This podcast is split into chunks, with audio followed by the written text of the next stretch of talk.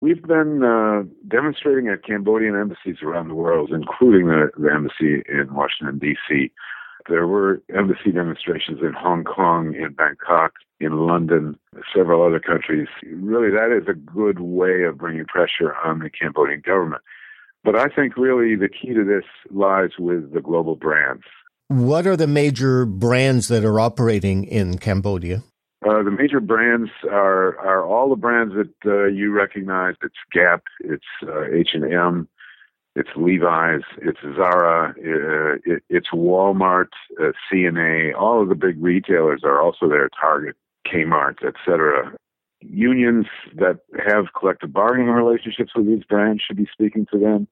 Unions that have other other means of contacting these brands should be speaking to them and telling them to put pressure on their own suppliers and on the Cambodian government because these brands are the lifeline of the Cambodian economy. Without the orders from Gap, H&M, Walmart, Target, you know, the, the Cambodian economy cannot cannot function. And if the economy uh, can't function, the government will fall.